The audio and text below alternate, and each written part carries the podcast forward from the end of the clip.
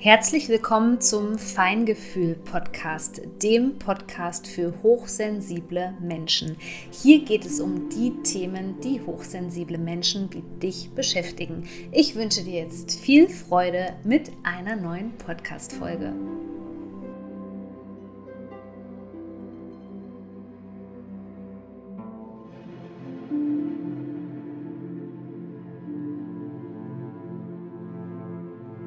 Herzlich willkommen zu dieser Podcast-Folge. Hier heute geht es um ein Thema, was euch interessiert hat, nämlich das Thema Vaterwunde bzw. der ähm, narzisstische Vater. Es ähm, wird ja immer oft über die narzisstische Mutter gesprochen, was nicht bedeutet, dass es nicht auch narzisstische Väter gibt. Zu Beginn der Podcast-Folge möchte ich dich aber nochmal daran erinnern, dass äh, diese Bezeichnung, also ob es jetzt Narzisst ist, ob es kein Narzisst ist, eigentlich völlig irrelevant ist. Die Frage ist ja immer, was hatte es für Auswirkungen auf dich?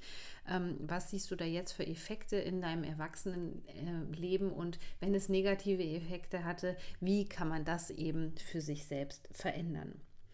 Und passend dazu, wenn du merkst, dass du da ein Thema hast und wenn du da Unterstützung benötigst auf deinem Weg, wenn du einfach mehr darüber erfahren möchtest, dann empfehle ich dir meinen aktuellen Kurs, der nur noch bis Ende Oktober läuft. Der nennt sich Escape und da geht es eben um diese Dynamiken, die wir in der Kindheit erlebt haben, weil wir vielleicht unter narzisstischen Eltern beispielsweise aufgewachsen sind oder eben was damit einhergeht in einem dysfunktionalen Familiensystem.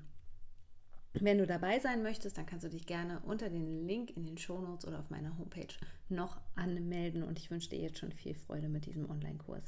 Ja, was ist die Vaterwunde überhaupt? Also es ist natürlich ähm, keine Wunde an sich, die durch eine Verletzung im Alltag jetzt beispielsweise hervorgerufen worden ist, sondern man beschreibt damit im Grunde genommen eine seelische Wunde, die zum Beispiel zustande kommt, wenn man ähm, ja emotional einen emotional unreifen Vater beispielsweise hatte, wenn man einen narzisstischen Vater hatte, wenn man vernachlässigt worden ist, wenn man eben keine positiven Bindungserfahrungen mit dieser Vaterfigur gemacht hat.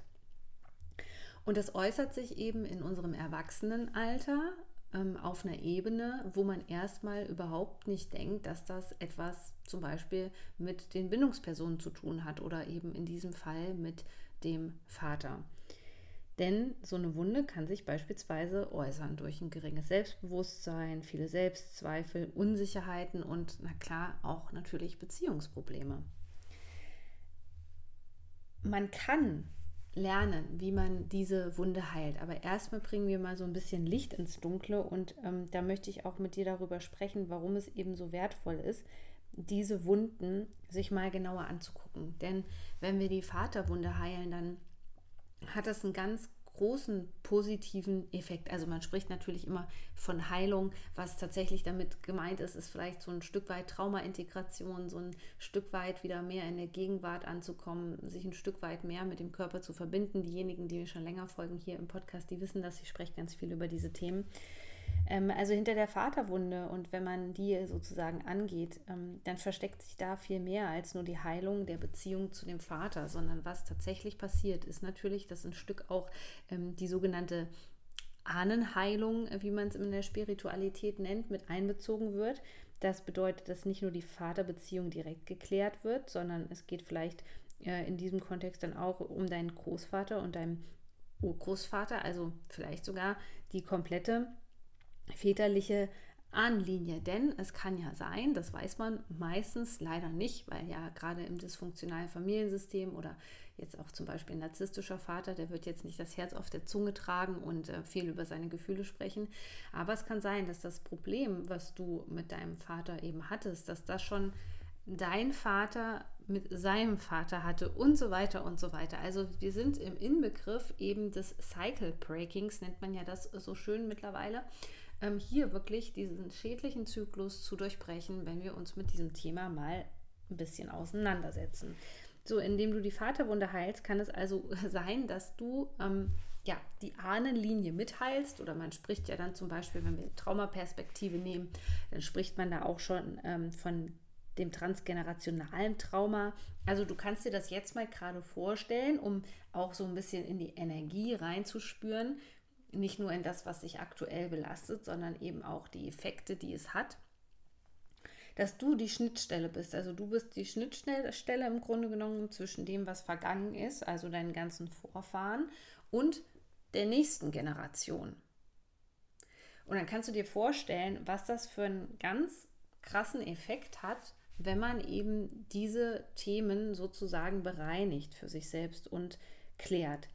Denn dieser negative Zyklus, der kann auch im Grunde genommen erst dann aufhören, wenn wir uns ganz bewusst für etwas entscheiden. Also wenn wir uns dazu entscheiden, okay, ich möchte diesen Zyklus durchbrechen, weil ich merke, ich leide seit Jahren beispielsweise darunter, unter, ja, unter Selbstzweifeln, dass ich dadurch nicht meinen eigenen Weg gehen kann, dadurch, dass ich dann immer wieder in toxischen Beziehungen beispielsweise ähm, lande und indem man sich eben damit auseinandersetzt, also auf der einen Seite natürlich ähm, das Bewusstsein darüber zu schaffen, welche negativen Muster jetzt väterlicherseits beispielsweise da überhaupt eine Rolle spielen und auf der anderen Seite eben auch zu lernen, äh, wie die damit äh, verbundenen seelischen Wunden eben ähm, geheilt in Anführungszeichen werden können, ähm, nämlich durch ähm, die Miteinbeziehung des Nervensystems, also zu verstehen, was diese ähm, ganzen negativen Prägungen mit deinem Nervensystem gemacht haben, warum du ähm, zum Beispiel viele unerlöste Emotionen beispielsweise in dir hast. Ähm,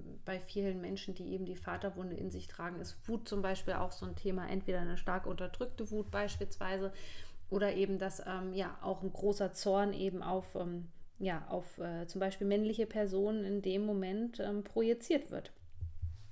Ja, und ich würde vorschlagen, wir gucken uns jetzt einfach mal äh, die Anzeichen von so einer Vaterwunde genauer an. Also ich habe ja zuerst davon gesprochen, von dem Thema Selbstwertgefühl, wie kann sich das äußern. Also man muss sich das folgendermaßen vorstellen, das gilt natürlich für beide Bindungspersonen, egal ob das die Mutter, äh, die Mutter ist oder der Vater. Aber die ähm, Bestätigung und ähm, die gesunde Bindung zwischen Vater und Kind ist letztendlich das, was erst ein gesundes ähm, Selbstwertgefühl entwickeln lässt. Denn Ansonsten ist ähm, diese Beziehung eben geprägt oder vor allem auch die innere Landkarte des Kindes von Angst, von Zweifeln, also das, was wir eben auch ähm, ja unter nicht vorhandenem Vertrauen oder diesem Begriff Urvertrauen verstehen, dass das eben gar nicht sozusagen ähm, in die Wiege gelegt worden ist dem Kind, ähm, das äh, muss eben auch ähm, immer wieder bestätigt werden durch einen äh, liebevollen Vater, der das Kind auch wirklich komplett sieht und wahrnimmt und als eigenständiges Wesen dann auch mit seinen eigenen Bedürfnissen wahrnimmt und zum Beispiel nicht ja die ähm, Bindung, die der Vater zum Beispiel selbst hatte zu seinem eigenen Vater, das ständig rein zu projizieren auf das Kind, sondern er muss imstande sein, ähm, das Kind selbstständig als Individuum zu sehen. Und gerade wenn es eben narzisstischer Vater war, dann wird es eben schwierig, weil hm, unter Narzissmus versteht man eben diese Selbstzentriertheit und wenn man sich das mal energetisch vorstellt, dann sind das eben Menschen, ich nenne das immer so oft, die kreiseln ständig um sich selbst herum. Also die haben ähm, nicht genügend Empathie und deswegen wird es auch da ganz oft vorkommen, und das ist natürlich gerade für hochsensible Menschen ähm, sehr, sehr schwierig, damit umzugehen, dass diese Menschen ständig eigentlich nur im Inbegriff sind, Dinge, die sie selbst erlebt haben, die in ihrer eigenen Welt eine Rolle spielen, auf andere Personen zu projizieren. Das hat natürlich ganz selten etwas mit der Realität zu tun und so, wie der andere ist. Ähm, sondern es hat mehr damit zu tun mit den eigenen Erfahrungen, die man gerne einfach projiziert, um sie loszuwerden.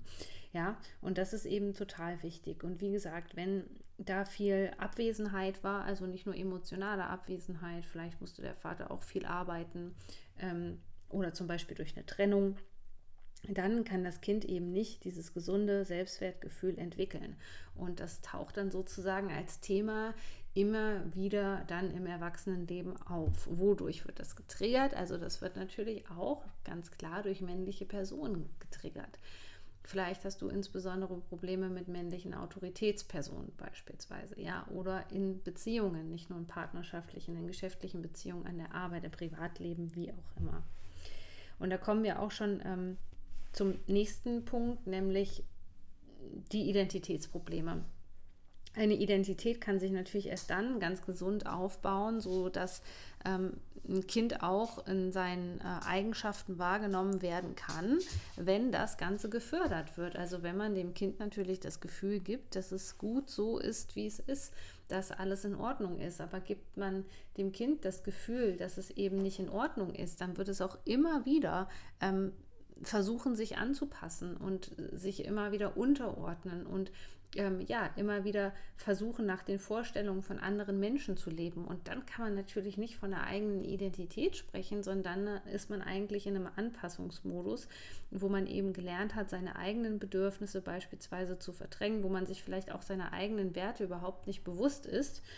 Und ähm, immer wieder eher so die Fühler nach außen streckt und eben guckt, okay, ähm, was erwartet die andere Person von mir und ähm, ja, was äh, soll ich da sozusagen jetzt für energetische, emotionale Löcher stopfen, damit ich dazugehöre, ja, damit ich ähm, als Kind, als, als Tochter, als Sohn wahrgenommen werde, im Grunde genommen.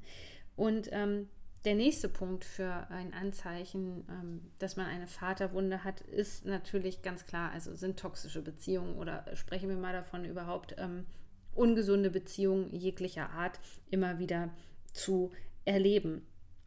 Denn wenn man von Anfang an eben keine gesunde Beziehung hatte, ähm, die von Vertrauen zum Beispiel geprägt wurde oder von, ähm, von Nähe, von Geborgenheit, von sich gesehen fühlen, dann ähm, ist es schließlich das, was unser Nervensystem immer wieder auswählt. Denn unser Nervensystem ähm, wählt immer das aus, was sich bekannt anfühlt und nicht das, was gut für uns ist. Und das ist auch eben der Grund, warum viele traumatisierte Menschen mh, sich immer wieder irgendwo schuldig fühlen und immer wieder ein schlechtes Gefühl bekommen, weil sie eben nicht wissen, wie das Nervensystem funktioniert und dass das Nervensystem eben ähm, das hat auch nichts damit zu tun, ob man ein guter oder ein schlechter Mensch ist oder so.